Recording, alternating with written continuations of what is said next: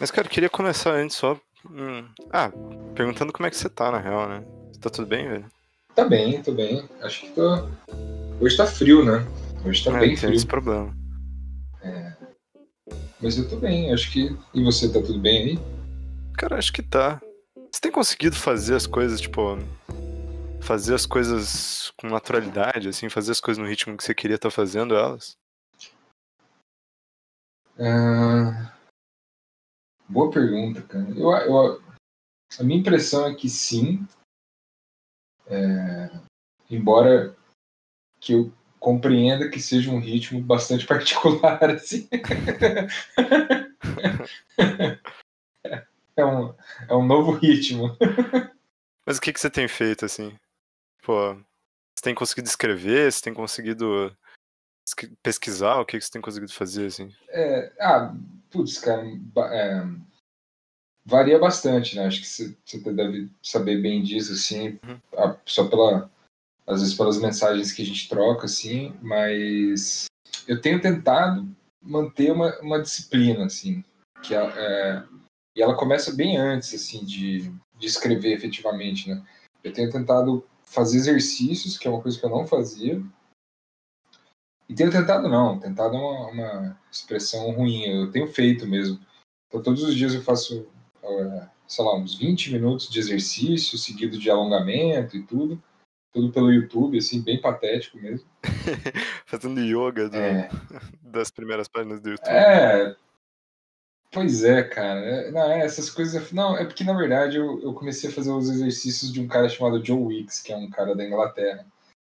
É, e daí o cara, ele tava fazendo. é, todo dia de manhã ele tava fazendo esse PE with Joe, que era o Physical Education com, com o Joe, né? E daí, cara, eu tava fazendo, tipo, terminava assim, porra, suando, e falei, caralho, meu irmão, que, olha, porra, tô virando maromba, cara. E daí depois, como, como eu, como eu peguei o negócio andando, depois que eu fui entender, cara, que era tipo aula pra criança. Juro pra você. pra adolescente, né? É, não, pra, pra criança mesmo, cara. Criança de tipo kindergarten, assim, tá no. Tem oito, nove anos, sei lá. E. E daí eu me senti muito desmoralizado, mas eu tava me sentindo bem, assim. Daí eu falei, ah, vou fazer até o. Daí o cara foi até o fim da parada, porque daí agora eles, sei lá, já terminou o lock... Ele foi fazer isso durante o, o lockdown, né, na Inglaterra. Uhum. Sim. E aí agora meio que voltou ao normal, a vida lá e tal, e daí o cara parou, infelizmente, né? Só que tem o canal dele, chama The Body Coach TV. o nome é horrível. Mas aí eu faço os vídeos dele aí, cara, e poxa, aí eu me sinto bem, assim, porque. E daí eu comprei, eu comprei o livro, comprei um livro, é totalmente ridículo. eu comprei um livro de receitas e É, é verdade, eu juro pra você que é verdade. É um livro de receitas e exercícios deles. Muito merda. Mas, enfim. Parabéns, viu? Pô, obrigado, obrigado. Você entrou no coach de educação física, cara. É, mas é um, é um, é um self-coach, assim, uma coisa é, interna, assim. Daí, como eu tenho feito isso todo dia, já, cara, uns três meses já, né? Três meses por aí. É, daí isso me dá uma energia muito forte logo de manhã, assim, já fico muito ligadão, assim. É. E, e, e tem resultado, sabe, cara? Eu tenho conseguido daí, é, acho que sempre separar algum. Mas também vai, aí por isso que eu falei desse ritmo particular também, vai muito do dia, do momento, mas pesquisar todo dia, pensar nas coisas todo dia, todo dia mesmo, assim, sábado e domingo, porque uma coisa bizarra que eu não sei se você sente isso também, mas para mim não tem mais dia é tudo parece que é a mesma coisa. assim. Não, não que se repita, mas Sim, sim. parece que as divisões assim burocráticas do que, que era segunda, ou quinta, ou domingo ficou meio confuso, assim, tanto que eu nem penso mais. Não sei o que, que você pensa disso. Não, não, cara, eu acho que. Putz, an- antes, assim, quando. Sei lá, quando acontecia essas coisas de passar muito tempo em casa, tipo, férias e tal. E daí sempre eu me programava pela TV, assim, mas agora eu já nem mais assisto TV. E não sei, cara, cada dia é um dia e eu só sei que é segunda porque, enfim, às vezes ou tá tendo alguma coisa da faculdade ou tá tendo alguma live que eles falam, ó, dia tal, segunda-feira, e daí eu sei que é segunda-feira. Ou pelo Cinefab, né, agora que é, que é a parada é. mais regular que eu faço, que daí eu, eu sei que é o dia. E é, engraçado, e é engraçado porque eu, eu achava, pensando assim retrospectivamente, que isso é, é, isso produziria uma angústia muito grande, assim, mas na verdade não tem, não tem produzido essa angústia, assim. É, não, só não tem mais dias, né, e ok com isso. É, é meio que, pô, sei lá, até o dia que, é, não sei, eu, eu, eu, na verdade a minha angústia hoje está justamente no, no, depois, assim, quando, que, que, enfim, vai ter um depois em algum momento, assim, e isso para mim é meio estranho já, porque... Sim não sei, não sei. Acho que na sua casa aí também tem essa uma certa atmosfera de, de proteção e de. Ah, sei lá, é, é legal ficar em casa em certo aspecto, assim. Tem suas, Sim. tem suas coisas e tal, tem. Mas. É, não sei. Não, cara, às vezes eu tenho medo de. Já fazem faz uns dois meses já que eu não tô mais também saindo de casa. Assim. Antes eu saía pra ir na padaria e tal. Mas aí agora, quando minha mãe voltou pra cá, a gente começou a, tipo, enfim, sair menos. E daí agora quem sai mais é meu pai, que ele dirige. Daí minha mãe acha melhor a gente não sair por causa do, que ela não quer que a gente se infecte e tal. A gente hum. tem saído muito pouco também. E daí, tipo, e eu tô ok com isso. No começo era meio pesado, assim, mas agora já ok, assim, estou em casa, vou lá em cima, dou uma olhada pro céu tal. É. Mas. E daí eu fico pensando muito também nisso, né? Quando voltar, será que. Será que os contatos vão ser os mesmos? Assim, eu não sei como. Como que vai ser. Por exemplo, voltar a morar sozinho, né, cara? Eu tô morando aí há quatro meses de novo com os meus pais, é uma coisa diferente, assim.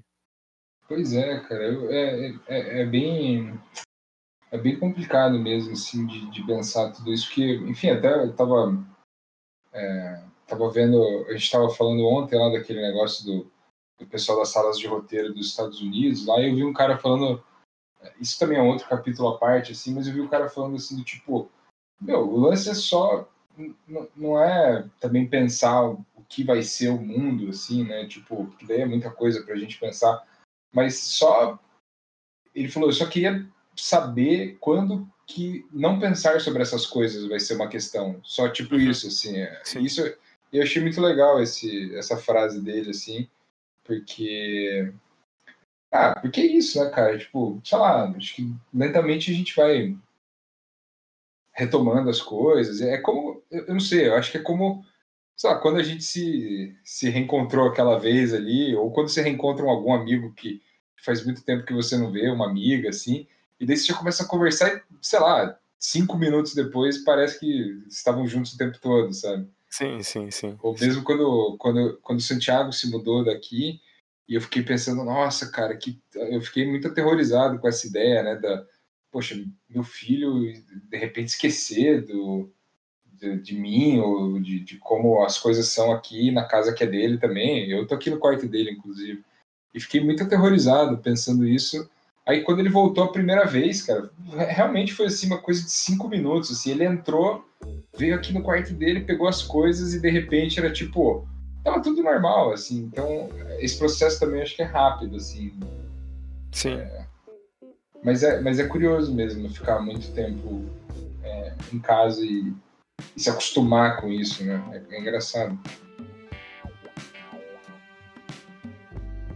E daí eu tinha perguntado aquela coisa de o que, que você tinha feito, porque eu queria que a gente falasse também sobre. Tem uma coisa que acho que o Valente falou essa semana, inclusive, né? Sobre quando um cara de hotel ou um jornalista pergunta para você o que você é e daí você demora para falar. E a gente tem esse exercício muito engraçado no cinema que é sempre para qualquer coisa você tem que enviar uma bio, né? Uma, uma mini bio sobre você e tal. E essas coisas assim. O que, que você faz, tá ligado? Nossa, cara, é muito difícil. Eu, eu, lembro de uma conversa que eu tive com, com o Chico, Chico Augusto, nosso amigo, que a gente foi pro Rio junto uma vez no festival lá no Curta Cinema. E a gente chegou junto lá no, no. Quer dizer, na verdade ele já estava lá, mas ele estava junto comigo quando eu estava preenchendo o check-in, daí isso que você falou do Valente, eu lembrei na hora do, dessa, dessa história. Eu, falei, eu olhei para ele e falei, cara, o que, que põe aqui? Profissão? Daí ele falou, cara, eu sempre ponho autônomo. e eu achei uma grande solução, assim porque autônomo é uma palavra muito boa, né, cara? Ela define bem assim. e autônomo te dá liberdade de ser qualquer coisa, né? Você pode Exato. ser pioneiro autônomo. Exato, é, é qualquer coisa autônomo, né? Ou seja, ele é, sei lá, uma outra versão dessa palavra poderia ser independente, mas independente é meio é, adolescente rebelde, assim, né? Parece. É, autônomo é mais profissional. Assim. Independente assim. é um questionário do Bob Dylan, né? É, exato. Mas, mas assim, tirando a, a, a galhofa, assim, mas, mas é realmente uma, uma, uma boa questão, assim, cara. É, não sei, eu, eu, eu acho muito. É, ainda não tenho o, não tenho ainda os huevos de colocar cineasta ou colocar produtor de. Nossa, diretor, então, até engasga de falar assim, cara porque eu lembro uma vez que eu fiz uma aula há muito tempo atrás, é, era um ciclo de aulas, cara, que foi muito incrível, com documentaristas. Aí tinha o Kiko Goifman, o João Moreira Salles, é, o Cal Guimarães e o Eduardo Coutinho. Era um time de peso, assim. Porra. E, e quando foi com o Cal Guimarães, assim, a professora lá que era mediadora era uma mulher chamada Ilana Feldman. Muito boa, inclusive.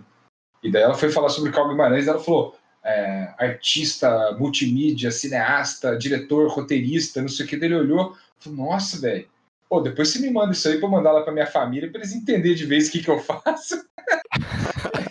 E eu achei muito bom, assim, que ela foi falando, assim, ela foi listando, tipo, mil coisas que o cara fez. Eu, Nossa, obrigado, hein? Curti a parada.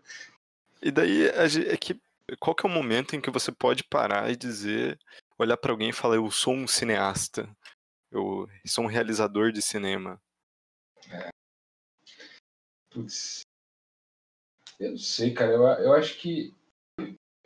Para mim, facilitou um pouco quando as outras pessoas começaram a falar isso. Tipo, a mãe da Ju, por exemplo, a Silvia, ela estava em algum lugar e disse: Não, isso é, é o William, ele faz cinema, ele é cineasta e tal facilita um pouco, assim, quando uma outra pessoa intermedia, assim, eu, eu, eu realmente ainda tenho um...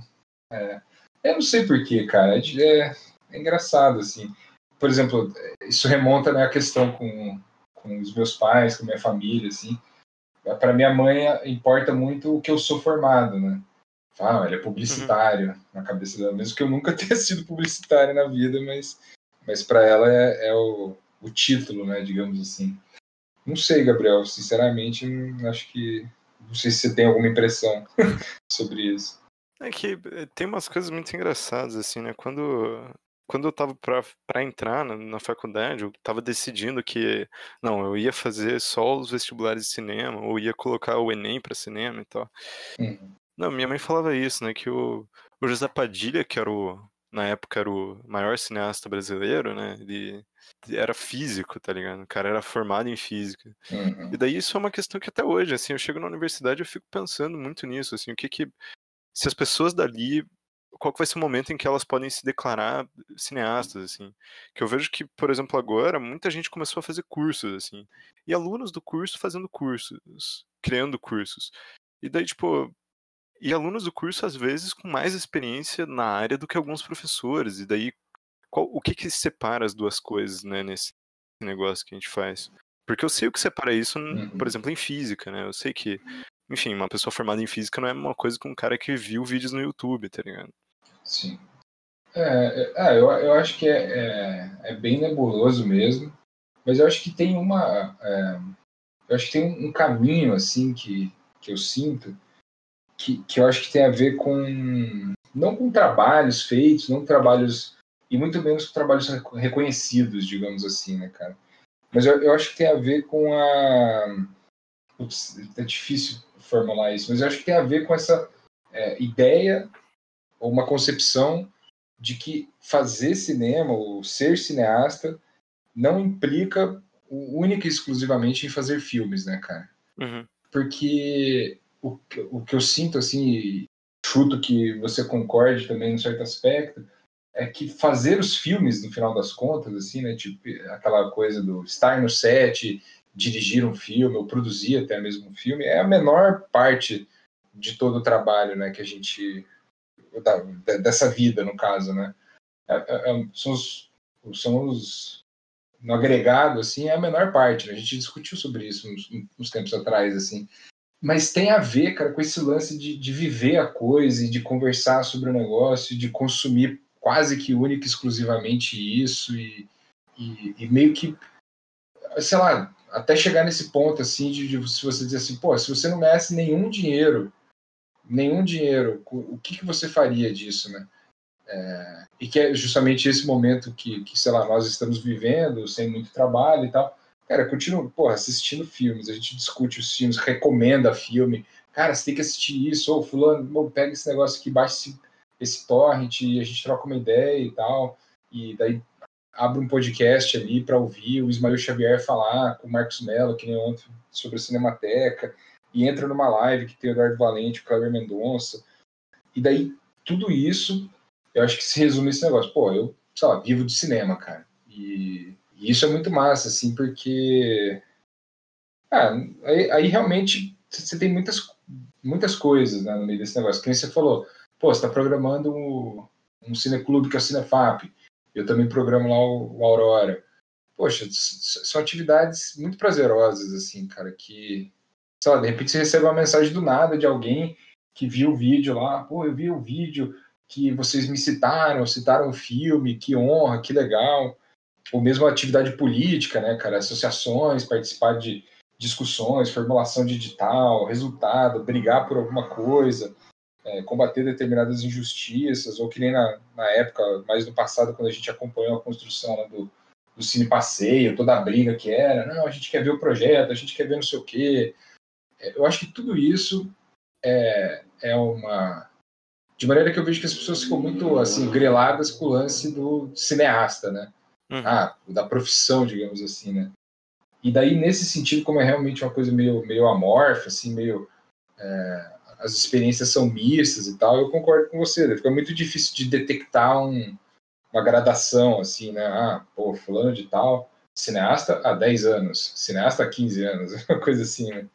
É, mas, eu, mas eu acho que, que, que também é, é, passa a ser desnecessário, assim, o, o, que eu acho importante mesmo é, é você viver e perceber que, que o cinema é, é feito em todas essas... Você, você está fazendo cinema em todas essas, essas frentes, assim, né, cara? Porque senão fica uma coisa muito utilitarista, assim, né?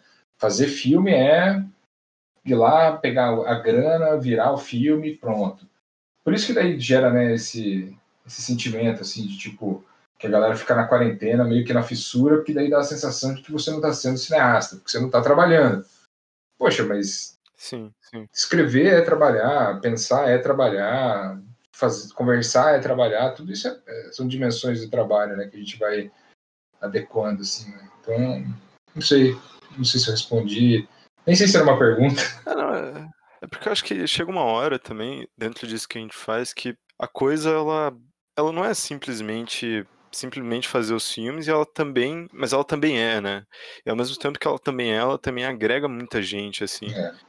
E e daí a gente acaba meio que se perdendo muitas vezes nisso, né? Em como essa coisa do de ter que contar com técnicos, ter que contar com todo uma, uma, um aparato uhum. tecnológico, que todo, outras pessoas ali que às vezes não estão envolvidos como a gente está, assim. Uhum. Como isso também vai mexendo com a coisa, né? Com... Sim. Enfim, tem várias pessoas que trabalham, às isso. vezes, para você, né? É. Que é uma coisa muito estranha, assim.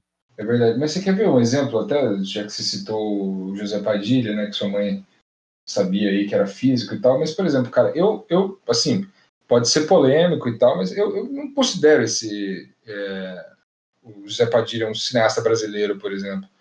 Não considero, cara, porque ele é um. Embora tenha feito filmes no, no Brasil e provavelmente pretende ainda fazer é, alguns filmes no Brasil, é, poxa, todo o resto do, da, da, do que eu falei anteriormente, né? Ele praticamente se abstém, né, cara? Então você tem um, um cineasta que tem uma projeção é, internacional como ele, um poder até financeiro, num certo aspecto, um poder de mobilização é, ao redor do nome dele, também da produtora dele, que poderia estar tá fazendo é, muito mais pelas duas principais crises que a gente tem aí. A principal delas que eu vejo é da Cinemateca, e a segunda, menos, é, eu vejo menos problemática, porque acho que tem mais gente é, tentando neutralizar esse problema, que é a Nancini, mas você vê o cara que tem todo esse poder, que, que arregimenta uma, toda uma comoção ao redor ali da, dessa figura dele, mas ele, ele é único exclusivamente esse cara que é um cineasta. É, ele vai lá e faz os filmes dele lá, e o resto do negócio ele falou, pô, ah, não tá dando certo aí financiamento dos filmes, pô, paciência, ah, não tá dando certo preservar os filmes, putz, não posso fazer nada.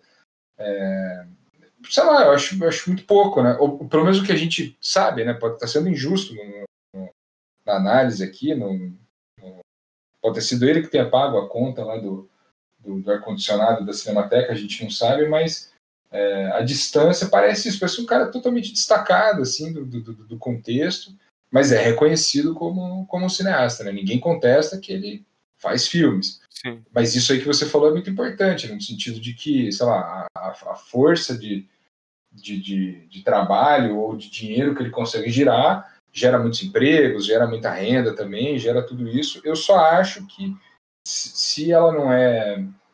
Se, se, se ao girar essa roda ela não leva essas outras também que eu tenho falado, dos cursos de cinema, da preservação do cinema, da da discussão do cinema, enfim, todas as outras vertentes que a gente uhum. tem falado, eu acho que é uma roda que gira e gira pouco, né? Se ela, se ela incluísse mais coisas nesse giro, poxa, o, aí os efeitos colaterais, digamos assim, desses, desses giros seriam praticamente infinitos, assim, né, cara? Porque atingiriam muito mais, muito mais pessoas, assim, do que puramente essa relação comercial, digamos assim, né?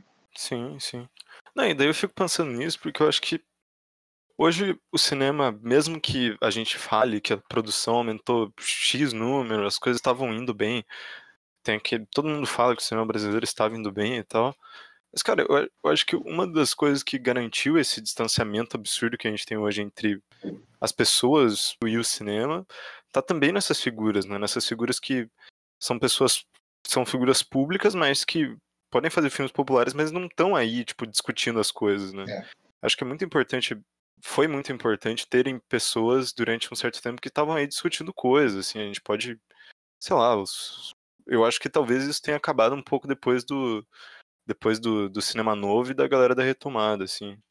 Eu acho que você tem muita razão, cara. Eu acho que é, principalmente esses, digamos assim, essa essa essa trinca, né, essa santíssima trindade aí que que a gente poderia colocar como Walter Salles, Fernando Meirelles e José Padilha, né? Que são os caras aí, os donos dos filmes é, mais é, populares aí dos últimos 20 anos, né? A gente está falando, sei lá, meio que de cabeça falando do Central do Brasil, um, Tropa de Elite 1 e 2 e Cidade de Deus, né? Dos últimos uhum. 22 anos, né? Porque o Central do Brasil é 98. É, realmente, sim, cara, realmente são, são pessoas que, que ah, é, sim, fazendo já uma crítica, assim, acho que poderiam. E, é, por exemplo, só nessa própria relação aí, né, cara, a gente tem, por exemplo, uma figura que está implícita e meio. É, meio que a, a, as sombras, o que já revela uma coisa meio estranha aí, que é, por exemplo, a, a Katia Lund, né? Que, se não me engano, ela uhum. assina, ela, ela é co-diretora do, do Cidade de Deus, né? Sim. Mas quase nunca é citada. E do Central do Brasil também, não é? Ou estou falando besteira? Ou é, ou é a, Daniela, a Daniela Thomas? Acho que é a Daniela Thomas. Então, a Daniela Thomas, cara, são duas mulheres assim que, é, por exemplo, no Cidade de Deus, a gente sabe que a Katia Lund fez todo o trabalho de aproximação é, do que hoje, se não me engano, é o Nós do Morro, né, que é uma ONG é, sim, famosa sim, sim. ali. Na... Agora eu não me lembro o nome da, da comunidade. Mas só. Cidade de Deus. Cidade de Deus. É, não, é que eu não sabia que se era na, na Cidade de Deus mesmo. que curiosamente leva o nome do filme, né? mas, mas só aí você já tem um, algumas questões que, que já suscitam. Mas, cara, no, principalmente no que, no que envolve a, isso que você falou, né, cara, de, de, de estar no centro do debate. Né? Acho que naquele, naquele vídeo que a gente estava assistindo umas semanas atrás aí, que é o Eduardo Valente e o, o Ismael Xavier, né, cara, que o Ismael Xavier fala muito bem isso, né? Como o cinema novo é, foi a primeira vez que o cinema é, entrou no debate, né? Do, do dia a dia ali das pessoas e tal, do jornal, do, de, de, de, de discutir ali. E hoje, tava, eu tava falando até com a Ju isso na hora do almoço aqui. Pô, parece que, sei lá, cara, tem que ter alguma coisa muito extraordinária para alguém falar sobre, sobre cinema. Sim, sim. E a gente sabe que o cinema é parte do, do, do noticiário, digamos assim, né? Porque, sei lá, em épocas não pandêmicas, tem lá as estreias, Daí na quinta-feira sempre tem ali o, aquela resenhinha de falando das estreias e tal, mas raramente fala-se fala sobre os filmes. E é muito impressionante o, esse distanciamento, digamos assim, né, que, que existe entre quem produz, quem faz, quem tem feito filmes e quem, de alguma forma, faz a comunicação social disso, né? É, sim, sim, sim. É, é, um abismo, assim, cara, e eu, eu acho que, assim, não, não, acho que seria tão severo da nossa parte, assim, é, colocar um pouco na conta desses caras, porque parece, principalmente a postura do José Padilha, né, cara? Principalmente, eu diria. Acho que o Fernando Meirelles me parece o menos problemático desses caras, porque de alguma forma está sempre aí, relativamente disponível e tal, muito para falar de meio ambiente, esse tipo de coisa. Mas o José Padilha assumiu essa postura, tipo, putz, mora aqui em Los Angeles a gente sabe, né, que tem, mexeu com, sim, sim. com coisa da pesada lá também, fazendo tropa de elite. Já li lá que tomou um susto, né, os caras da milícia lá indo atrás, mas mesmo assim, cara, há, há formas de participar e de estar ativo no debate e de usar essa, digamos assim, essa vantagem da fama que os caras têm para é, lutar um pouco pela, pela classe, assim, né? Mas me, me parece ser uma coisa difícil mesmo aqui, cara. É, eu acho que isso também tem um pouco a ver com aquela coisa que a gente sempre. Enfim, acho que a gente sempre volta a falar que é aquele negócio do, dos jornalistas, né? De como, além do, do cinema ter se distanciado das pessoas, os jornais também se distanciaram muito do, das artes, assim, da, das coisas que eram resenhadas, né? Acho que isso hoje a gente vê porque tem muito mais crítica e muito mais resenha no YouTube do que você tem em todo o jornalismo tradicional, assim, né? É. E tem muito mais críticos, tipo, críticos formados, assim, porque, enfim, resenha é normal, né? Ter as várias pessoas falando sobre os filmes, mas acho que, enfim, críticos famosos se desenvolveram no YouTube, né? É, é. basicamente o maior crítico brasileiro hoje, hoje eu não sei, mas eu acho que alguns anos atrás o Paulo uhum. Vilaça fez a cadeira, carreira inteira dele no YouTube, praticamente, né? A uhum. mais recente aí. É. é verdade, cara, é verdade, assim, e eu, eu, eu acho que é, aí teve também uma, uma tradução meio errada, assim, né, cara? A gente não dá para saber.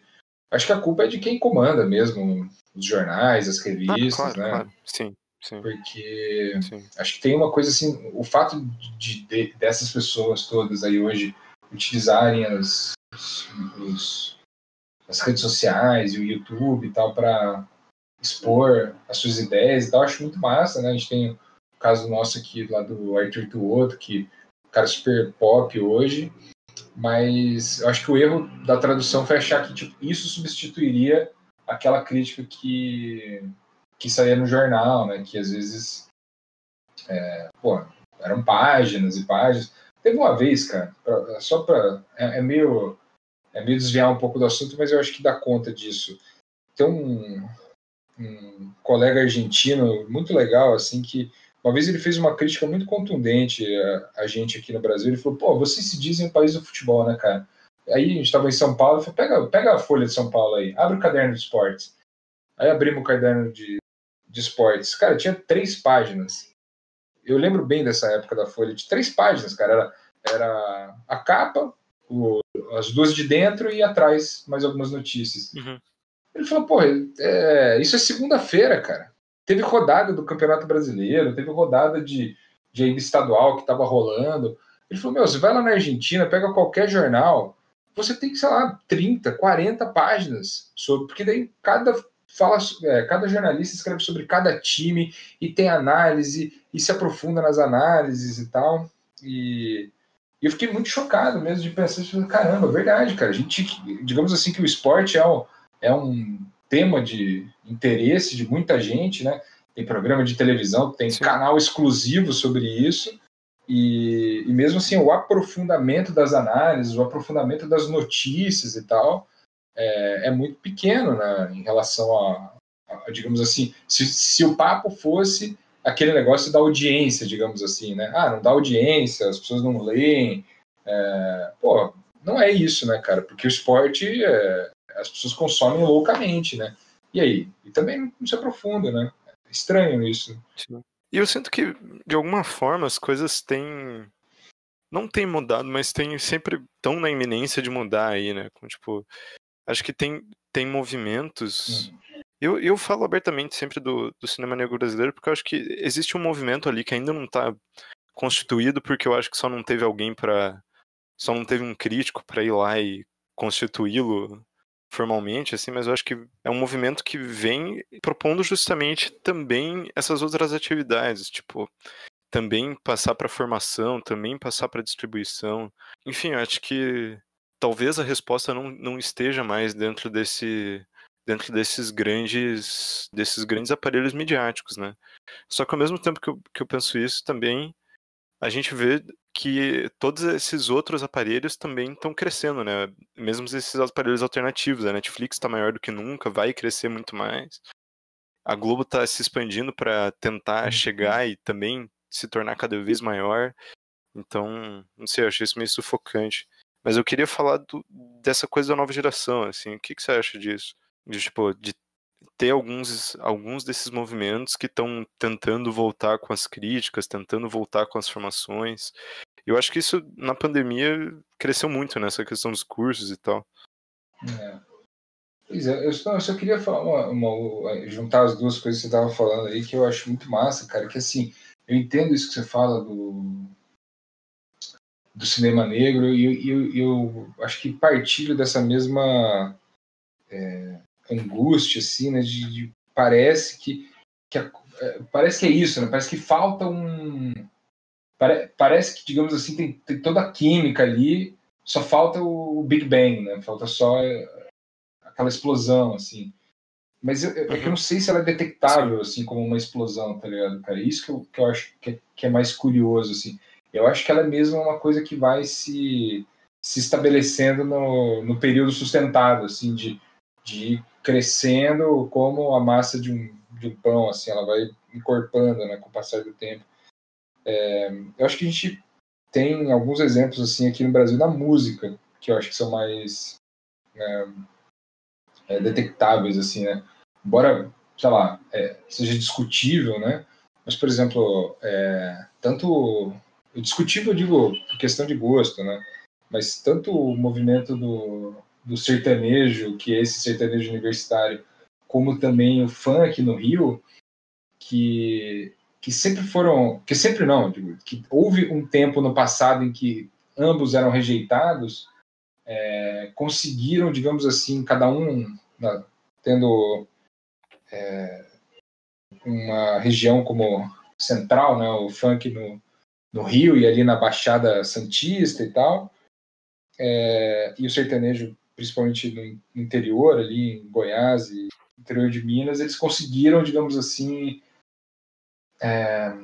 estabelecer uma, uma, uma descentralização né, do, do, do, do, foco da produção, assim, né, e meio que deram a volta, porque daí, a partir do momento aquela coisa ficou tão grande que acabou tendo que ser absorvida, digamos assim, né, pelo, pelo mainstream, né, sei lá, som livre, tocar na Globo, esse tipo de coisa que, que, que consagra né, um, o artista de vez, assim, né? E a gente tem alguns exemplos, assim, tanto de um gênero quanto de outro, e desses mil gêneros que foram se é, desdobrando deles, assim, né? Eu acho que eles são... Mas é que daí a música tem um caráter muito mais é, impactante na, no dia a dia, na vida das pessoas, né, cara? É, tem, tem uma, uma, uma rapidez e uma uma, um comportamento das pessoas com relação à música que é diferente para o cinema, né? Mas daí para pensar junto aí contigo que você tá falando da, dessa nova galera que tem. Eu, pô, eu acho demais, assim, cara. Demais mesmo, assim. É, principalmente o que, que envolve crítica e análise de filmes e tal, porque eu acho que, principalmente a gente aqui no, no Paraná, assim, né, cara, eu acho que tem uma força muito grande disso, assim, tem uma.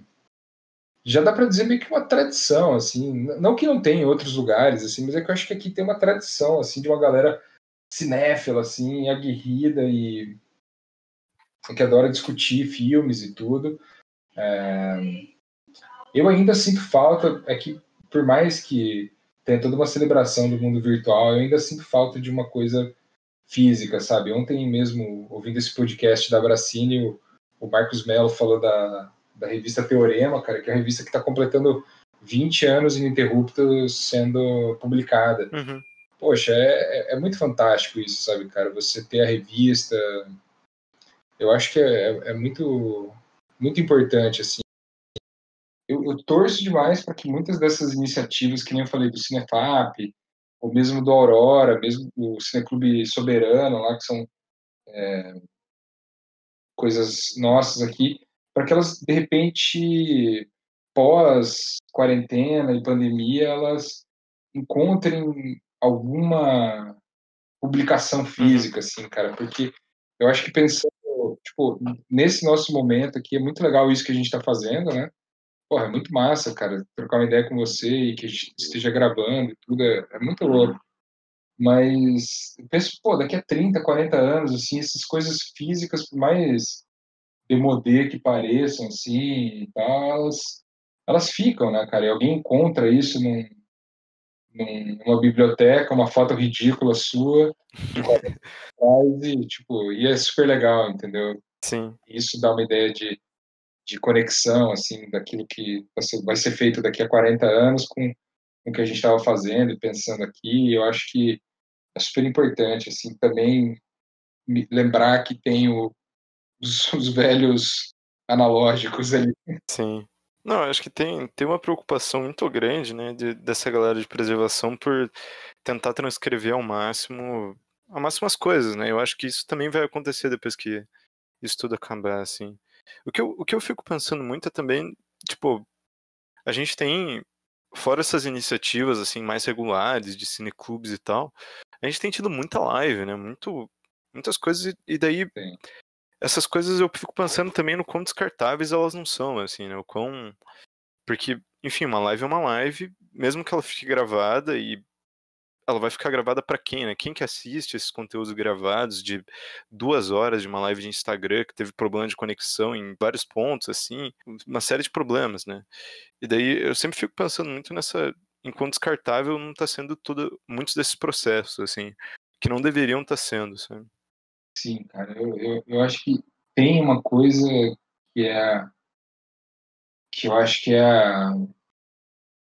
eu não sei bem o que especificamente, assim, né, mas tem, tem qualquer coisa de o, o tanto que parece ser um prenúncio de novos tempos, parece ser carregado também de uma certa meio fugaz, né? Meio que isso, né? Eu lembro, eu lembro, quando teve as primeiras lives dos artistas aí que estão bombando, né? Live do Jorge Matheus, live do Ivete Sangalo, live, a, a, já lendária live do Bruno Marrone, né?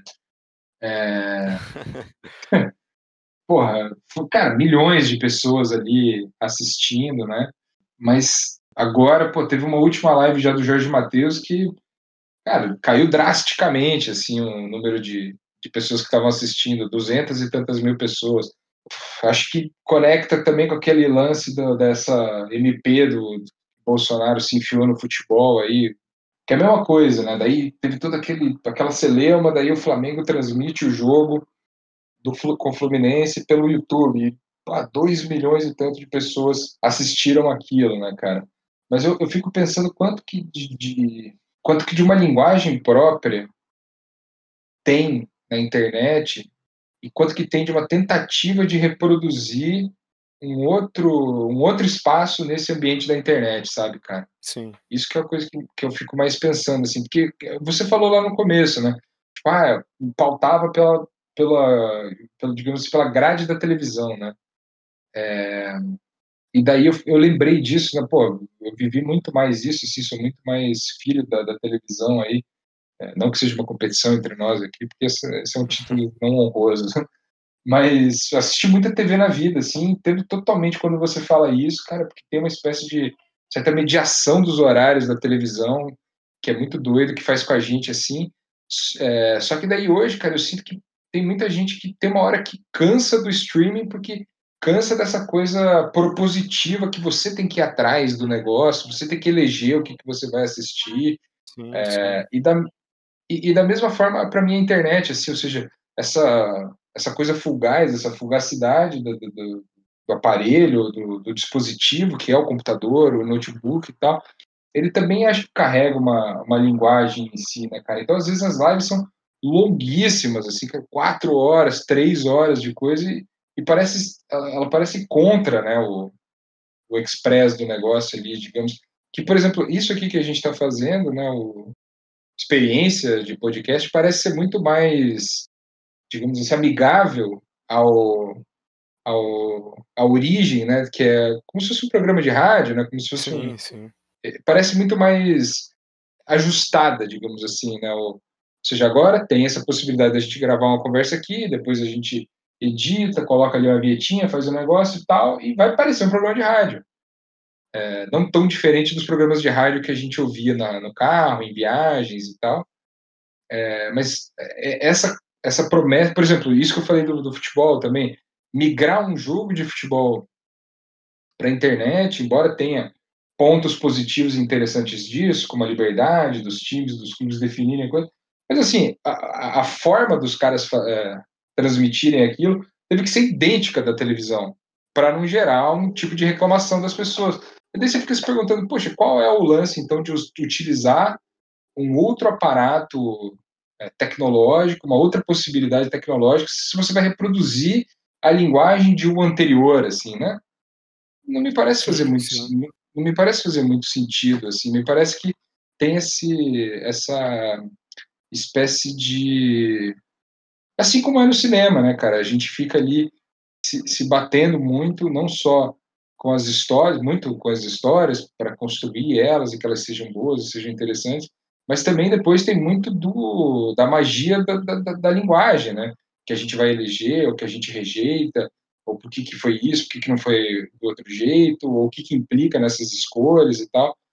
Então, me parece que, como na internet, principalmente nesse tempo de, de quarentena, essa lance das lives surgiu como uma resposta de necessidade de, de estar fazendo algo assim. Parece que não se pensou muito no, no, nos formatos assim de se fazer isso e só foi fazendo a coisa parece que já se meio que auto-implodiu assim, né? E eu fico pensando muito nisso, né? Eu acho que a gente chegou num lugar em que. É, a gente ouve isso várias vezes, assim, né? a gente ouviu isso numa, naquela live lá do Cinema Paranaense, que se reuniram várias personalidades e falaram que, enfim, que não importa a tela, vai ser sempre cinema, vai ser que isso é uma bobagem completa, assim, não por um certo assim, uma nostalgia, um, um saudosismo do, da tela de cinema ou dos palácios cinematográficos. Não, é, é, porque as coisas são diferentes, assim, e isso o youtuber já entendeu há muito tempo, né? Tem uma razão pro youtuber filmar num close tudo, né? Porque você não vai ficar vendo um plano aberto na tela do teu celular, né? Que você não consegue enxergar as coisas. É. Então, enfim, tem coisas muito práticas também ligadas a essa linguagem que não dá para você transpor uma coisa para outra simplesmente, né? Exa não, exatamente, cara. E, e, porque é muito fácil tentar, é, digamos assim, é muito fácil tentar desqualificar esse argumento que você esboçou aí, no sentido de dizer assim, ah, mas então você está rejeitando as mudanças, né? Você fez a referência a essa live aí que eu, que eu achei muito, muito infortúnio em vários em vários apontamentos, assim, né?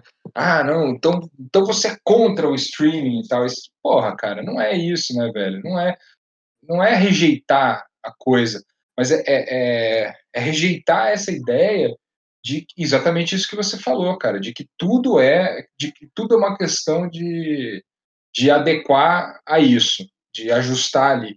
Ah, então, pô, ah, vai dizer que você não assiste filme aí do que não assisti filme do Frank Capra que você baixou o torrent e assistiu na sua TV 21 polegadas. Claro, você assiste, não precisa assistir aquilo numa tela de cinema e tal. Mas, pô, cá entre nós aqui, né, cara? Quão massa seria assistir isso no cinema, né, pô? Sim. Esse é o, esse é o lance, tá ligado? Tipo, eu, assim, eu que amo isso, vou assistir aqui na minha televisão, no quarto do Santiago, 21 polegadas, no HDMI bosta que eu tenho, e se for passar no cinema, cara, eu vou lá e vou pagar o ingresso para assistir de joelho, meu irmão. Porque, porra, que isso, cara? Quem gosta, gosta mesmo. E, e, e, e, uma coisa não exclui a outra, né, velho? Não exclui a outra. E a gente, sim, sim. E, mais do que isso, assim, a gente acho que precisa entender e até ter uma certa é, humildade no sentido de entender que é isso, cara. Isso que você falou é, é fantástico mesmo, assim, porque é muito fácil é, ir atrás da oportunidade que alguém já apontou a oportunidade, né? Ah, tá aqui. Mas não o que as coisas implicam, né? A, gente estava conversando aí, eu te mandei essa entrevista do Paulo Branco, que é um produtor é, português, lá muito foda, assim, um cara lendário, histórico já, que saiu na Pala de Walsh, e que acho que é um site português, e daí ele falava justamente sobre isso. Ele falou, pô, o que, que era produtor de cinema independente quando eu comecei, cara? É aquele cara que tem um. Até ele deu essa definição de produtor que eu achei muito legal. Ele falou, é, o, é cara que tem o desejo de estar associado criativamente e artisticamente a, uma, a, a, a esses realizadores, essas realizadoras super legais, só que não tem tanto destemor ou tanta. É, digamos assim, tanta audácia de ser um artista efetivamente. Né? Então, aquele cara que tá ali, mas não tem tanto a verve do artista, digamos assim, né? E, e ele disse, cara, e, e porra, era, o fantástico era isso, né, cara? Você descobrir as pessoas e trocar ideia e, porra, fulano tem uma ideia de fazer um filme, esse crânio tem um negócio ali que quer fazer, aquela menina tá com uma ideia maravilhosa, pô, vamos fazer essa parada, vamos atrás da grana, vamos atrás das pessoas e de um elenco e juntar todo o negócio e fazer essas coisas maravilhosas. Ele falou, cara, daí agora produtor independente a pessoa, ah, não, eu estou trabalhando para Netflix, estou trabalhando para Amazon, estou trabalhando para não sei o que, para Galmon, ele falou. E daí você é funcionário de uma coisa abstrata, ele falou. Porque não, não existe um código específico assim do que, que é estar trabalhando para a Netflix. No entanto, já tem uma série de, de guidelines assim, né, de ah, tem que ser tal coisa, tem que ser assim, tem que ter essa cara, tem que ter pô, mas que história é essa, cara? Que, que sabe, é, é, muito estranho, né, bicho? Muito estranho, assim. Eu, eu, eu, eu, eu vejo com muitas ressalvas, assim, cara, principalmente quando, quando a galera aparece apontando, porque é aquilo que a gente falou, né, cara? É, é o mesmo papo do, do Napster lá, é o mesmo papo daquilo, cara. Que a galera, não, isso aí vai acabar com a música, vai acabar. Não, não acabou, cara. Não acabou. Tem gente comprando disco de vinil ainda, tem gente comprando CD, tem gente comprando fita cassete ainda, cara. O meio é o meio. Sim. Meio a meio, e sempre vai ser. E que bom que tenham outros meios. Agora, um meio não vai significar automaticamente a destruição do outro, porque da mesma forma que tem alguém querendo fazer o negócio ali, tem alguém que vai, de uma forma muito simples, encontrar um, uma outra forma. Tá sempre na forma, tá sempre na linguagem que é estabelecida. E eu sinto que às vezes a galera nem, nem respeita, e nem eu mesmo já já caí muitas vezes nessa tentação, né, de tipo nem entender essa linguagem por trás dos youtubers ou achar, puta, que saco e tal, mas mas é isso que a gente estava falando lá dos exercícios lá atrás, por exemplo, né, cara? Pô, eu tô fazendo exercício no YouTube, o cara que faz exercício, o cara não tá querendo fazer uma academia na, no, no YouTube dele lá, cara. Ele propôs uma série de coisas que funcionam nessa interface, onde ele tá ali fazendo exercício que nem um paspalho, e eu tô aqui na minha casa que nem um idiota também fazendo. Né? Ou seja, o cara estabeleceu uma, uma linguagem que é, que é efetiva nesse sentido, né? porque ele entendeu o meio. Não sei se faz sentido isso que a gente está falando. Acho que faz, cara. Eu acho que você falou um negócio que eu queria muito falar sobre, que é essa coisa das empresas, né? Porque a gente chegou num ponto em que mais do que estar tá envolvido com, com meios, assim, o meio é o streaming, mas a gente não está envolvido com o meio a gente não, não se propõe a produzir para o meio, a gente se propõe a produzir para empresas, né? Eu acho que isso, isso se coloca como uma coisa muito. Enfim, eu, eu fico muito complexado por isso, assim, porque eu acho que chega um ponto em que as coisas elas se adequam. Óbvio que a linguagem se adequa para onde ela está sendo publicada, né? A gente já acabou de falar isso. Mas a gente está adequando os conteúdos para empresas. E a partir do momento que a gente está adequando conteúdos para a empresa, a gente está adequando para o lucro dessas pessoas, né? E isso significa basicamente que a gente está produzindo, é, são comerciais para essas pessoas, né? Netflix, você faz um filme para ver se eles conseguem conseguir mais assinaturas e mais cliques para eles estarem produzindo mais, assim. Eu acho que a gente chega numa, numa questão muito complexa, assim, que é uma, enfim, não é como se fosse ruim, não tem uma resposta certa ou errada, boa ou ruim, mas que a gente está basicamente fazendo publicidade para essas empresas, né? Tem muitas das séries que agora o objetivo é conseguir o clique para e daí você começa a reinvestir naquelas fórmulas, né? Aquelas fórmulas de ouro ali de um de um determinado momento de Hollywood que era ó, de minuto 1 ao minuto 5 você tem que engajar a pessoa para ela não sair do teu conteúdo, para daí você, enfim, você começa a criar regrinhas e indicativos das coisas. E isso acho que tá levando para um caminho bastante tenso, assim. Sim. Cara, eu acho que tem, assim, absoluta razão. E eu acho que esse papo nosso é um dos primeiros que estou vendo que está chegando mais é, do que eu vi, pelo menos, mais no cerne da questão, assim, cara. Mas isso aí que você estava falando, Gabriel, eu fiquei pensando em outra coisa aqui que acho que é complementar a isso aí que você está falando, que para mim um dos grandes perigos disso aí que você está falando, de fazer produtos sob encomenda, né, para. Nem sabemos para o que, né, cara? Porque é um negócio bem. Como disse o Paulo Branco aí, né? É uma coisa abstrata, né? Uma coisa asséptica, né? O que, que é a Netflix no final das contas, né, cara? Ninguém sabe, pô. Não é um. Sei lá. Antes você pensava no, eu sei que é uma discussão, até, até tem uma promessa de, de debate com, com, o Tomás e com a Cris disso. Eu sei que, que é muito polêmico, mas, por exemplo, quando a gente pensava nos grandes estúdios de Hollywood, que também são é, é, coisas gigantescas e assépticas e tal, mas na época né, do, do, do, Star System, dos grandes estúdios, você tinha ali, cara, figuras é, David Selznick, é, Irving Thalberg, é, Robert Evans, depois um pouquinho, que é uma espécie de, de, de, de discípulo deles, e esses caras mediavam e davam um pouco a cara do que, que era. E outros tantos, né, que, que, que nem me lembro para citar o nome aqui, mas esses três, os três principais, assim, inclusive até caras que tinham uma certa autonomia em relação aos estúdios e podiam ir atrás de, de outras, outros artistas, muitas das vezes até na Europa. E, e a Netflix parece emular um pouco isso, só que ainda uhum. descaracterizada, né? A gente não sabe quem, quem que é efetivamente aí nessa.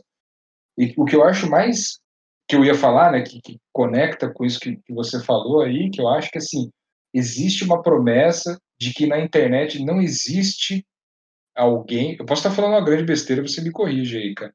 Mas parece existir, pelo que eu vejo, principalmente das pessoas até mais velhas do que nós, assim, a, a sensação de que na internet não existe alguém que intermedia a sua relação com aquele negócio que você está consumindo, seja um vídeo no YouTube, seja um, uma coisa na Netflix ou na Amazon. E a gente sabe, cara, que não é bem assim. Uhum. Não é bem assim, ou seja, tem toda ali uma coisa de algoritmos, tem todo um negócio de, de determinadas mensagens para umas pessoas e determinadas mensagens para outras, e depois de todo esse negócio do Cambridge Analytica aí nas eleições e tal, a gente realmente sabe que tem ali, até dá para dizer que são realidades distintas, né, cara? E eu vi bem de perto isso, por exemplo, quando eu peguei o celular da minha mãe, assim, cara, tem um universo no, no, no que ela interage de internet que é completamente diferente do, do que interajo eu, por exemplo. Sim, sim. Não, acho que isso é, enfim, isso é uma das grandes questões de agora, assim, porque tem muita gente que está começando a perceber e começando a ser afetado por isso, assim. Acho que tem uma discussão, principalmente, em, principalmente na Twitch mesmo. A Twitch é um lugar bastante interessante para pensar isso, porque eles trabalham com, com os esquemas que remetem a um certo YouTube antes, assim, porque hoje o que o YouTube faz é não apoiar mais o, o criador de conteúdo, e sim o conteúdo que ele está fazendo. Então você tem determinadas linhas assim que você pode seguir para ser monetizado, e você tem determinados esquemas que você tem que fazer para o seu vídeo ser constantemente recomendado por eles, que é ter um padrão no conteúdo, ter um padrão de duração X, assim, você não pode fazer vídeos muito curtos, porque senão você tem poucos anúncios. Normalmente, daí você, a partir de 10 minutos, você tem vídeos que tem mais anúncios podem ser colocados ali. Aí o que acontece que é muito engraçado é que tem algumas alguns youtubers que param o vídeo aos 7 minutos porque não tem mais o que falar.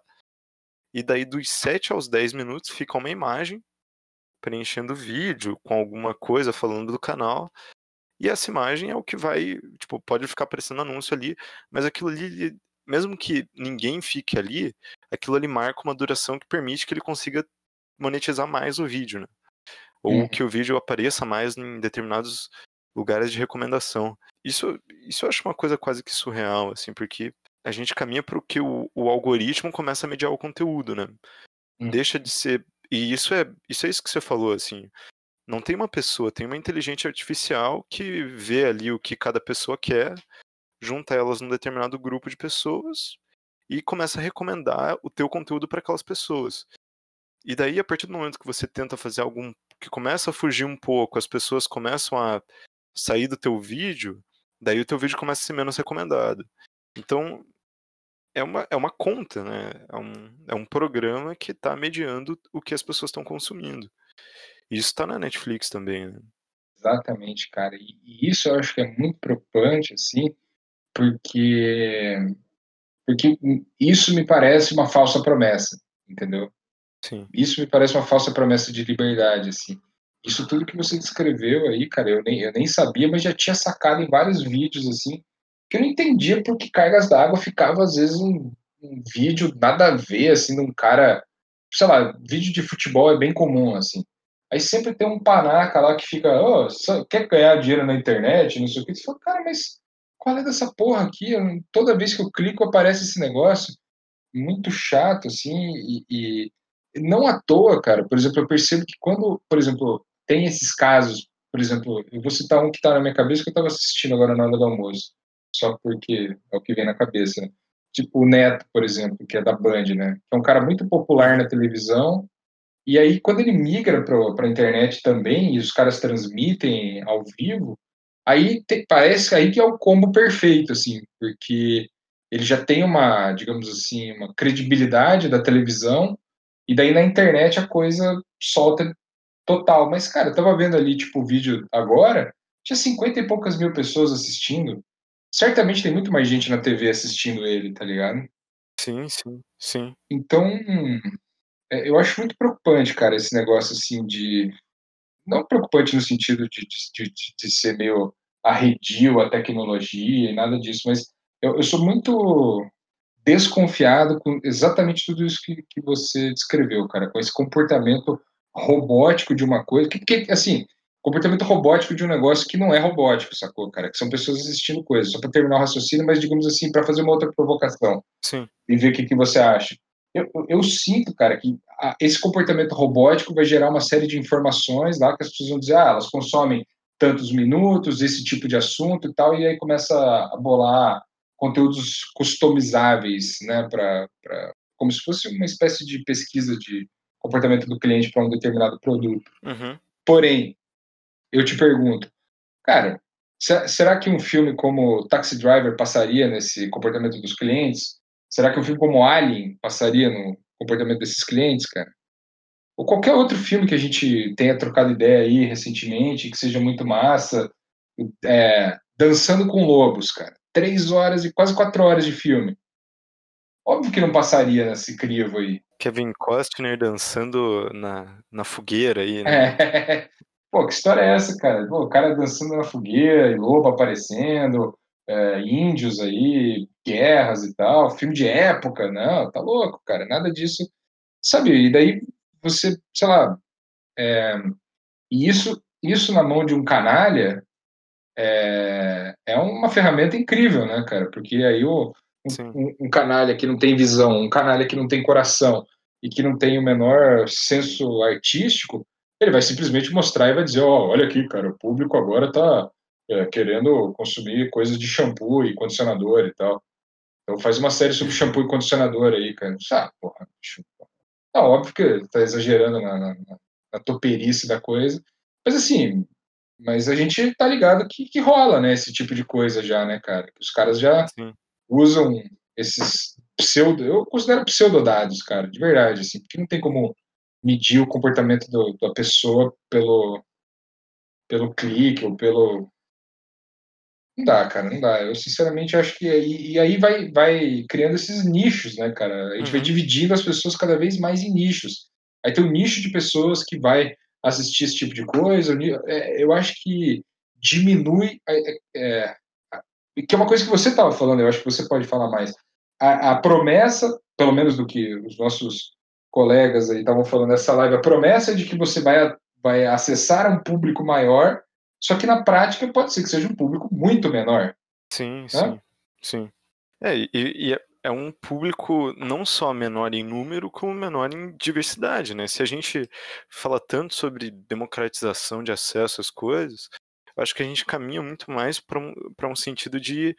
Óbvio que não não é produzir um conteúdo de massa, mas sim de massas, né? Por exemplo, pegar um, um cineasta paranaense, William Biagioli, começa a fazer filmes de época sobre doenças. Aí o filme dá certo.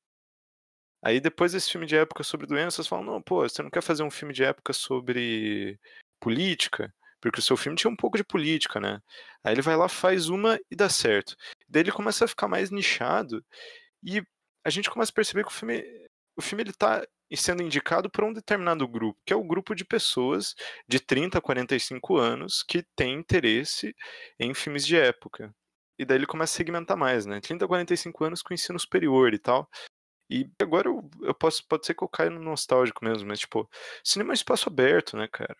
É. Cinema é um espaço aberto que está sendo mediado por você por um ingresso que muitas vezes é um absurdo de caro, mas que na quarta, no, no shopping Curitiba, é seis reais. Aí qualquer é. pessoa que possa entrar no shopping Curitiba e assistir pode escolher um filme para assistir por seis reais. E, tipo, comparar isso com uma assinatura mensal de R$24,90, onde você pode assistir todos os filmes do mundo, mas que vão estar sendo indicados para você através de uma curadoria muito esperta de um algoritmo, eu acho que a, coisa é bem diferente, assim. Com certeza, cara, porque a gente está excluindo toda porque, por exemplo, né, cara, quando você falou de, a gente fazer essa conversa gravada, eu fiquei pensando, cara, que eu mais sinto saudade, me juro, que eu mais sinto saudade, cara, é de poder caminhar na rua e a gente ficar trocando ideia.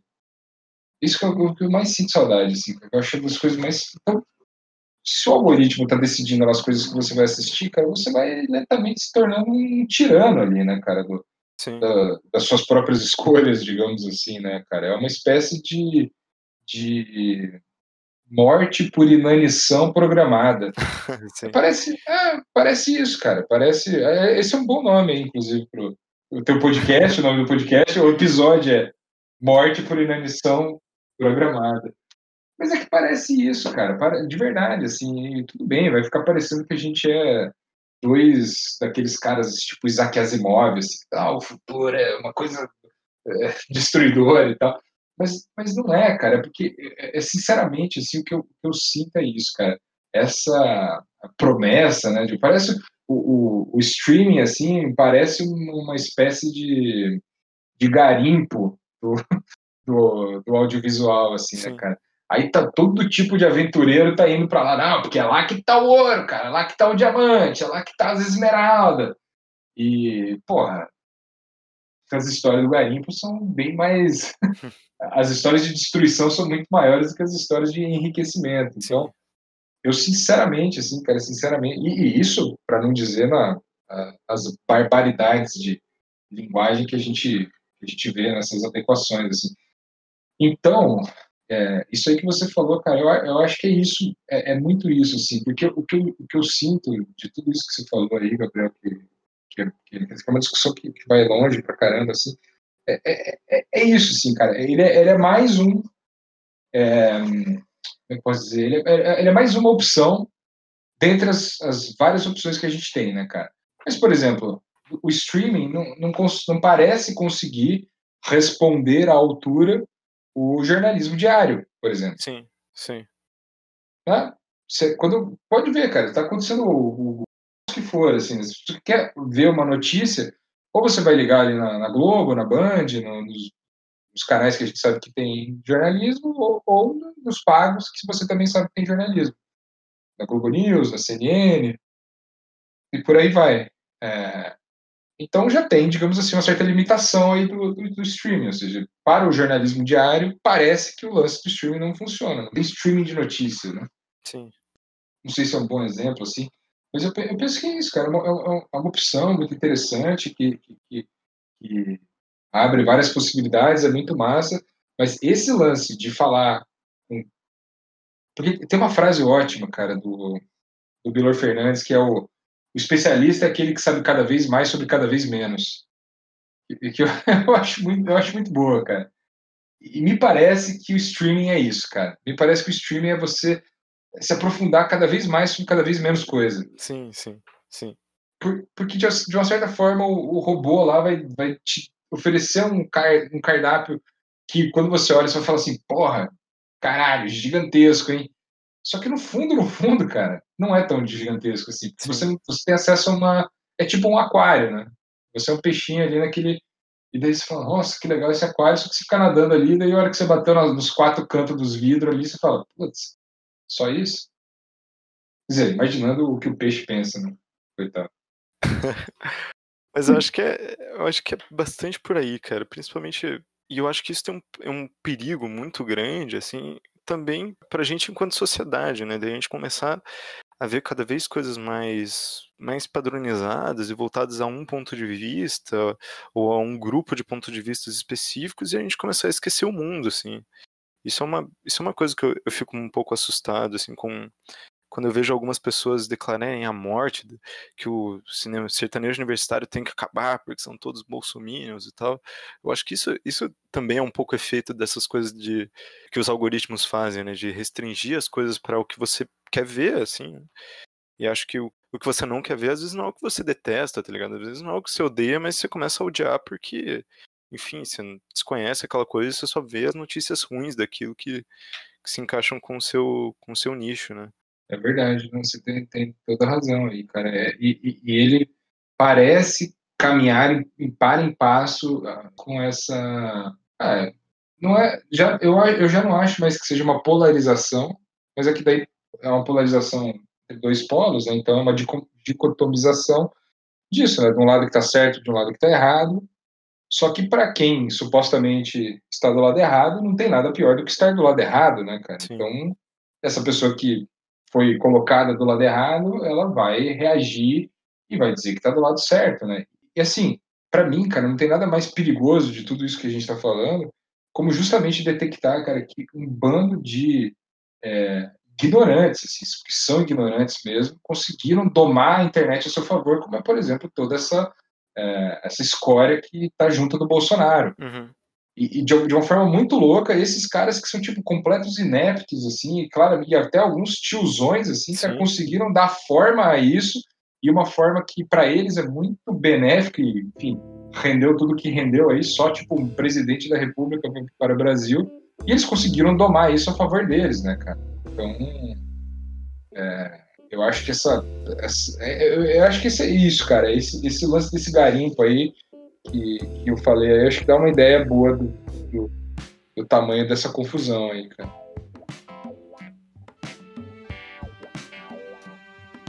E aí, eu queria terminar a nossa conversa aqui falando dos garimpeiros. Que eu acho que a gente tá também, ao mesmo tempo em que a gente não pode simplesmente fingir também que, enfim, que são as empresas só que estão dominando a gente, a gente também acaba muitas vezes se deixando levar pelos, para essas coisas, assim. E às vezes porque essas coisas são legais, assim, às vezes a gente quer fazer isso, às vezes tem coisas muito massas que são produzidas na Netflix, né? E uhum. como um conteúdo mesmo nichado, mas que são muito divertidas, muito interessantes de ver.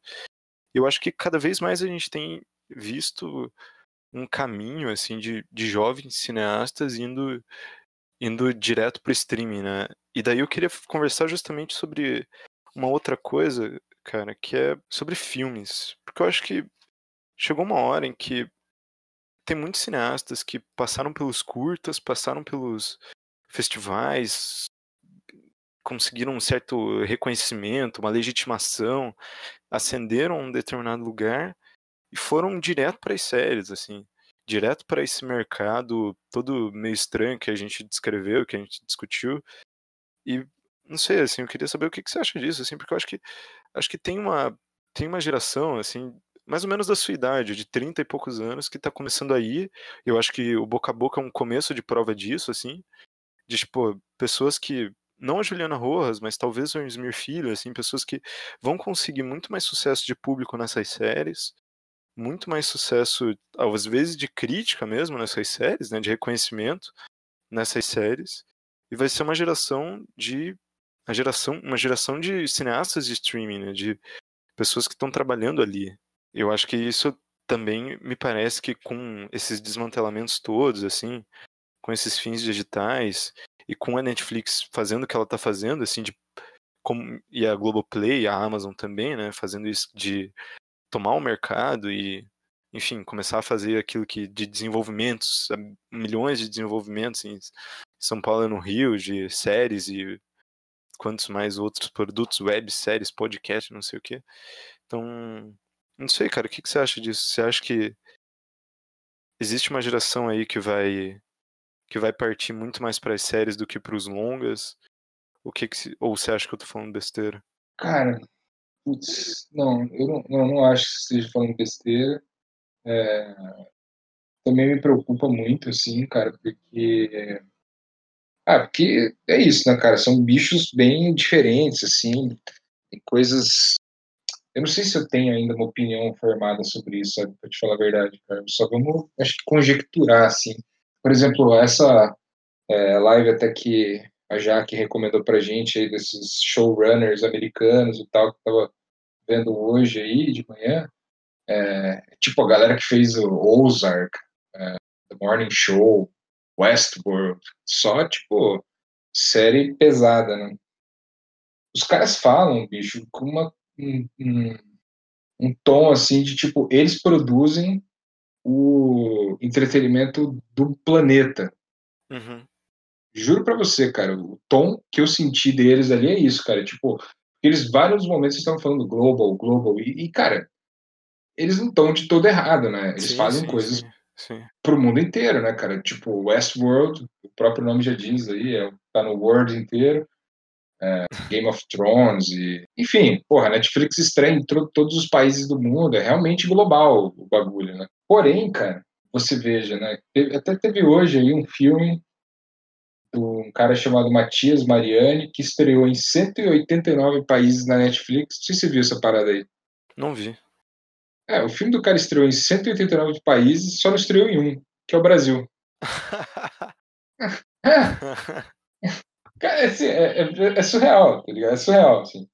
É surreal, porque, porque parece que o Brasil também tá fadado a, achar uns, uns, uns pontos, assim, obscuros dessas histórias de, de distribuição e tal. Então, eu, eu concordo demais aí com, com, com seu, a linha do seu raciocínio e tal. Eu fico, eu acho que é peraclitante, assim, cara. Eu acho que é, é, é um pouco assustador até, porque parece que me dá a sensação, né? Porque, por exemplo, esses mesmos caras que a gente está falando aí, né, de forma bem abstrata, porque são abstratos, né? São os caras que estão aí financiando essas séries nos Estados Unidos e eles sabem que isso é global e daí eles financiam aqui, cara, o que me parece ser uma espécie de série B, tá ligado, cara? Uhum. Parece que é tipo uma, uma série B, assim, uma série C e tal, que eles estão investindo, assim, porque daí eles pensam, ah, a gente bota pouquinha grana e tal, vai que numa dessa alguém acerta aí no, no milharal e, e faz um, sabe, uma casa de papel aí e tal, porque, cara, se a gente for analisar alguns dos sucessos da, da Netflix recentes que não são americanos, é como, por exemplo, esse Casa de Papel, Merli, que é uma série que também fez um certo sucesso, e, e aquela Anne with an E, porra, agora virei especialista no, no streaming. Mas essas três séries eu acho que são muito características, cara, porque são três séries que fizeram sucesso em nichos totalmente diferentes. E são três séries que não foram produzidas pela Netflix, cara. A Netflix comprou elas e depois produziu outras temporadas. Tanto a, a, a Anne with an E quanto Merli, se não me engano, foram por canais de televisão até pequenininhos, assim, do Uhum. Anne with an E no Canadá e o Merli no, na Espanha, né? mais especificamente na Catalunha. Que que guardam muitas particularidades e tal, não tem esse pensamento global, assim, são, são séries que claramente elas são distintas, assim, do... então, cara, eu, eu, eu, e me preocupa muito no Brasil, porque a gente sempre tem essa mania aqui no Brasil, né, que é tipo, dar um, desliga a parada, por exemplo, que é o que a gente está vendo, vivendo na pele, assim, né, desliga Ancine, joga tudo fora, que agora tem aí o, o tem a Netflix aí, galera, tá a Amazon, a Hulu tá chegando, que nem foi, eu te falei lá do desse maluco que tava lá na série Lab, lá, que é o cara de uma produtora grandona de São Paulo, lá o cara falou, pô, galera, Netflix tá aí bombando, ó, Amazon também tá bombando, Hulu tá chegando no Brasil, não vai faltar trabalho. falei, cara, esse cara, esse cara tá maluco, né, meu irmão? Esse cara, porra, esse cara tem que se internar num hospício, né, cara? Sinceramente, assim. Porra, que merda é essa que o cara vai ficar fazendo streaming aí, cara? Você vai ficar fazendo que porra que é essa, cara? E, e como se isso fosse acessível para todo mundo, né? Sim, sim. É, digo, de, de, tra de trabalho. Sim. É uma palhaçada um cara falar um negócio desse, cara, com todo, com todo respeito, assim, mas é, é você matar todo. Por exemplo, você nem. Cara, nem, nem, nem a gente também conseguiu isso, mas tinha, por exemplo, na, na época que o fundo setorial estava bombando e estava. É, era muito massa, assim, o, o calendário de editais que tinha, assim, cara, tinha uma linha que eles criaram lá, que era linha para filmes que tinham uma proposta artística é, diferente, assim. Cara, uma porrada de filme que tá passando nos festivais veio dessa linha aí, cara. Uma porrada. E, e tinha filmes tanto da galera nova, assim, pessoal da Filmes de Plástico, é, do Afonso Shoa, da galera lá do, de Fortaleza, do Guto Parente, do pessoal do Recife e tal. Tinha tanto dessa galera mais nova, assim, como tinha filme do Bressani, que veio dessa linha, é, filme do Rui Guerra, que veio dessa linha, sabe? Mavericks que estão aí ainda produzindo. É isso, cara. É, aí, pronto. Boa, boa pergunta. Você acha que a Netflix vai financiar um filme do Bressani? Cara, nunca. Também o Bressani nunca ia. Nunca, né? Não, nem, nem, nem se o Bressani for lá na porta da Netflix e falar assim: olha, cara, eu, eu, eu consegui aqui, por um milagre do, dos céus, eu consegui que o Brad Pitt topasse fazer meu filme aqui. Ele, inclusive, ele disse que vai falar português no, no meu filme aqui. A gente já fez até um, uma análise de, de, de, de, dos algoritmos de vocês. A gente disse que o sonho do brasileiro é ver um filme com o Brad Pitt sem camisa falando português. E eu tenho roteiro para isso. Eles vão falar, porra, meu irmão, vai se fuder, vai pra puta que te pariu, some da minha frente. É isso que vai acontecer. Então, porra, então, então não, né, cara? Não para isso, assim, digo, foda-se esse negócio, sabe? De verdade, assim, não, sabe? Não pode, porra, para chegar ao ponto de um cara lá em São Paulo dizer, não, olha aí, como se fosse a solução, né? Porra, tá resolvido os problemas. Como, como se fosse uma, assim, como, como se nós estivéssemos sendo libertados, assim, né?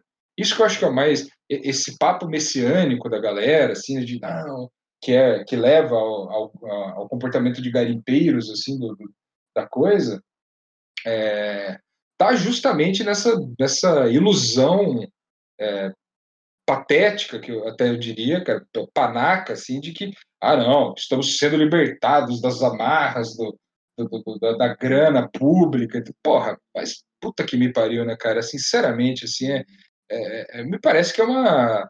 Até estendendo assim a indignação, cara, me parece até que me leva a crer, aí talvez uma, uma teoria da conspiração, que isso parece parece uma armadilha. Ah, não, entendeu? Sim, sim. Parece uma armadilha, cara. Parece uma armadilha. Feita para pegar trouxa, tá ligado? Pra, ó, ó, olha aqui, é o canto da sereia ali, né? Ó, oh, tem dinheiro, tem não sei o quê, Netflix, sua série vai passar no mundo inteiro. Sua série vai ser escondida do mundo inteiro, né, cara? Essa que é a, essa que é a verdade, né? É que eu acho que a gente chega num ponto que ele fala isso e ele fala isso pro contexto absurdamente restrito dele de produtoras em São Paulo, né, cara? Se a Netflix está investindo tanto em desenvolvimento, a gente só ouve falar disso por causa de pessoas que a gente, a gente conhece, que estão em São Paulo, que estão no Rio, que estão. Então, isso, isso não existe, né? Aquela, aquelas, todas aquelas políticas assim de descentralização do cinema que se pensou em algum momento, todas elas ruins e vão por água abaixo, né, cara? Vão por água abaixo para quando chegar, vai chegar uma hora em que alguém vai falar lá em São Paulo, putz, mas essa série talvez seja melhor filmar lá em Curitiba, hein? E daí alguém vai falar, pô, beleza, vamos filmar. Lá é mais barato, né? E vão subempregar a galera daqui para fazerem Aqui, Como já aconteceu, né? né? Como já aconteceu com esse mecanismo, né? Que é uma série horrenda, assim, que as pessoas que fizeram aquilo deviam ser presas, assim, deviam passar um mês na cadeia por ter feito aquele negócio. Né? Foi isso. Foi filmado aqui, porque, ó, não, foi lá em Curitiba. Tá? É isso, ô, trabalhei para Netflix aí, ganhei uma miséria e tal. Porra, faça meu favor, né, cara? É assim, isso aí que você falou, cara, acho que tem, um, tem, tem alguns episódios disso que, que, que, eu acho que ilustra muito bem.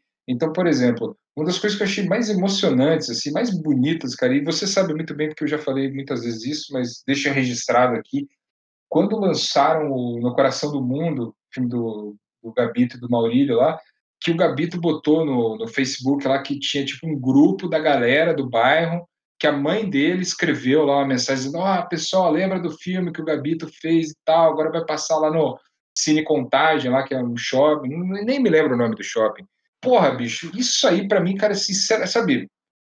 É, eu não tenho nem palavras para explicar o, o quão comovente eu acho isso. Aí vai dizer assim, ah, pô, o filme fez lá, sei lá quantos mil espectadores, 20 mil espectadores. Porra, foda-se, cara, foda-se quanto fez. Só o fato de ter tido gerado esse engajamento, quer dizer, os caras filmaram lá no bairro onde eles cresceram, com as pessoas que conhecem ele desde, conhecem eles desde pequenos e tal. É, e daí as pessoas começam a, a, a partilhar a, a própria história do filme ali, junto com poder assistir o filme. É, isso ser mensurado em público, ah, não, porque o modo avião lá, o filme da Netflix, sei lá, 10 milhões de pessoas assistiram. Foda-se, cara. Sinceramente, foda-se.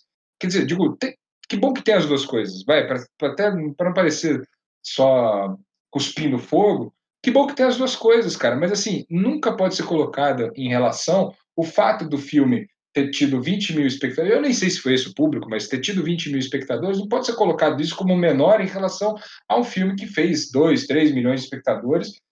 Sim, assim, sim. que bom que tem essas duas coisas, que bom que tem essas duas realidades. Uma coisa não precisa anular a outra, uma coisa não precisa ser é, abandonada em relação à outra. E talvez para essas 20 mil pessoas, ou sabe Deus quantas mil pessoas que assistiram no Coração do Mundo, talvez tenha feito muito mais sentido para a vida delas e tenha, tenha sido uma experiência muito mais inesquecível do que assistir apenas mais um filme ali na Netflix que sabe Deus se as pessoas até assistiram e sabe Deus se as pessoas terminaram, né?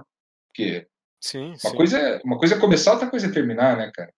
É, a gente pode fazer esse, essa questão, esse cálculo aí com temporada, né, cara? O filme que vê pensar o quanto que ele, o que ele representou na época do lançamento e o que ele representou sendo só mais um filme da Netflix, assim, sendo só mais um filme que tá lá disponível no catálogo, sabe? E, Exatamente. E, e aí, se isso temporada não tivesse saído nos cinemas, se isso temporada não tivesse estreado no Festival de Brasília, tivesse estreado direto no, no coisa, né? O que isso representaria? A gente pode falar é. que ah, isso não representa nada para as pessoas, mas eu acho que isso representa muito para aquelas pessoas, né? Não só pro para pro André ou pro pro Gabito, mas para enfim, pro bairro deles, né, cara? O que representa Contagem ganhar o Festival de Brasília, assim? Acho que Exatamente, cara. Eu eu tava lá, cara, eu tava lá, curiosamente, nesse exemplo que você traz da temporada, eu tava lá e e, e eu, eu afirmo isso porque, enfim, a minha própria opinião já está é, totalmente imbuída desse sentimento, assim. Mas, cara, para mim é muito, muito significativo, entendeu? Muito, assim. Eu tenho certeza que para eles também é, assim, nesse sentido de, de, de, você ter uma relação mais real. Pode ser muito menor, pode ser muito menor é, do que. É, quer ver, para exemplificar de forma mais simples, assim, eu lembro que eu discuti muito com o Gil, que é amigo nosso aí que estava nessa fatídica live aí. E o Gil falava muito disso. Ah, vou estrear meu filme no YouTube, vou estrear meu filme no YouTube. Cara, tudo bem, beleza. Vamos estrear o filme lá no YouTube. Mas, porra, bicho, você, digamos assim, se, se você tivesse estreado o filme no YouTube e depois chegasse lá o e-mail do Festival de Berlim dizendo puta, cara, você jogou o filme no YouTube e a gente tava para trazer o filme do Festival de Berlim. Você tirava ou não tirava do YouTube, cara? Né? Quer dizer, porra, é, assim, essas coisas elas são também muito importantes porque elas, elas legitimam as trajetórias, elas dão chancelas, tem toda essa coisa do tipo, tudo isso aí, beleza. Mas também tem o gesto simbólico do, do, do reconhecimento dos outros, de, de, de pessoas que, que assistem, que também querem se conectar, e os filmes passarem em outros países. Poxa, por exemplo, é, os filmes do Kleber Mendonça, que a gente sabe que tem distribuição maciça na Europa, agora tá saindo na Criterion e tal. Cara, que, que tesão que é. Sabe, hoje eu recebi um e-mail da Criterion que tá lá, lançamentos de julho. Eu só li Bacurau, eu falei, caralho, que animal, bicho. Quantos anos que eu recebo e-mail da Criterion e daí vai sair um Blu-ray, você fala, ô, oh, cara, mas o Blu-ray é puta elitista, quem que pode comprar? Sim, bicho, mas aí também tá lá o nicho das pessoas que compram Blu-ray, assim como é o nicho das pessoas que assistem isso aí no Netflix, que assistem no MUBI. São mais opções, assim, são coisas... É... Eu acho que, assim, é, é, que, é que muitas das vezes parece, né, o um negócio ali... Parece isso, cara, parece a Terra Prometida e a gente sabe que não é assim, né, velho? Essa que é a verdade. Cara, muito obrigado aí, velho. Tem muito mais coisas que eu queria conversar aí, mas acho que a gente foi pra um lugar bem massa e acho que foi bem, bem bacana conversar assim, velho. Sério? Você curtiu? Sério. Eu falo demais, cara. Foi mal. Ah, cara, relaxa, velho. Eu gosto de ouvir. Não, eu também gosto de ouvir aqui. Eu acho que você provocou nos pontos certos, assim, cara, e. É... De repente a gente faz mais disso depois que. Sei lá, foi legal aí, cara. Foi legal mesmo. Muito bom. Valeu, velho.